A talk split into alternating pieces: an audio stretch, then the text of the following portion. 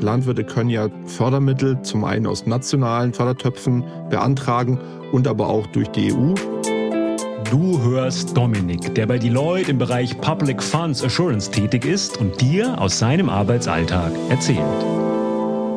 Die Vergabe erfolgt über die lokalen Ämter. Zum Beispiel der Staat Bayern vergibt Fördermittel, die er dann sozusagen wieder einfordern muss, um die dann von der EU abzurufen und die Fördergelder zurückzubekommen. Und da sind wir die Schnittstelle und schreiben den jährlichen Bericht, in dem wir dann bestätigen, die Bewilligung, Vergabe, Auszahlung, Kontrolle von den Fördermitteln haben ordnungsgemäß stattgefunden und die EU kann ohne Sorge die Gelder an das Land Bayern auszahlen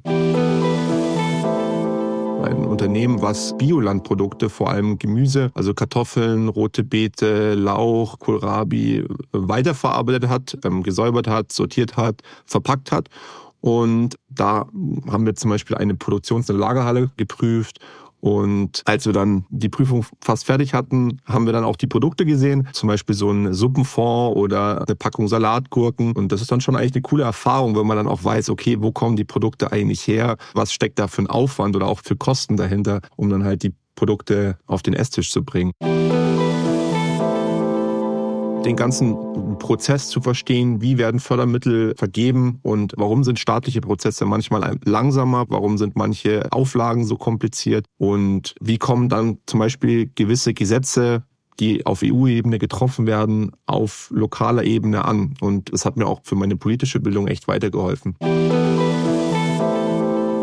Auch in der Landwirtschaft äh, wird E-Mobilität äh, ein Thema werden. Anpassung auf den Klimawandel im Bereich Getreideanbau. Und das ist, denke ich, eine spannende Zeit im Bereich Landwirtschaft zu sein. Also, dass man eigentlich direkte Einsicht hat und die direkten Meinungen sowohl von EU-Ebene als auch von den Bauern direkt bekommt, ist sehr wertvoll. Da kann man sich eine gute Meinung bilden, auf jeden Fall weil es auch die Flexibilität geboten hat, dass ich eben nebenbei noch mein Hobby weitermachen kann. American Football im halbprofessionellen Umfeld und dass meine Chefin meiner Abteilung dann gesagt hat, okay, das ist kein Problem, du kannst während der Saison Stunden reduzieren, kannst dir die Arbeitstage flexibel gestalten und da bin ich mega happy, dass das bis jetzt so gut funktioniert.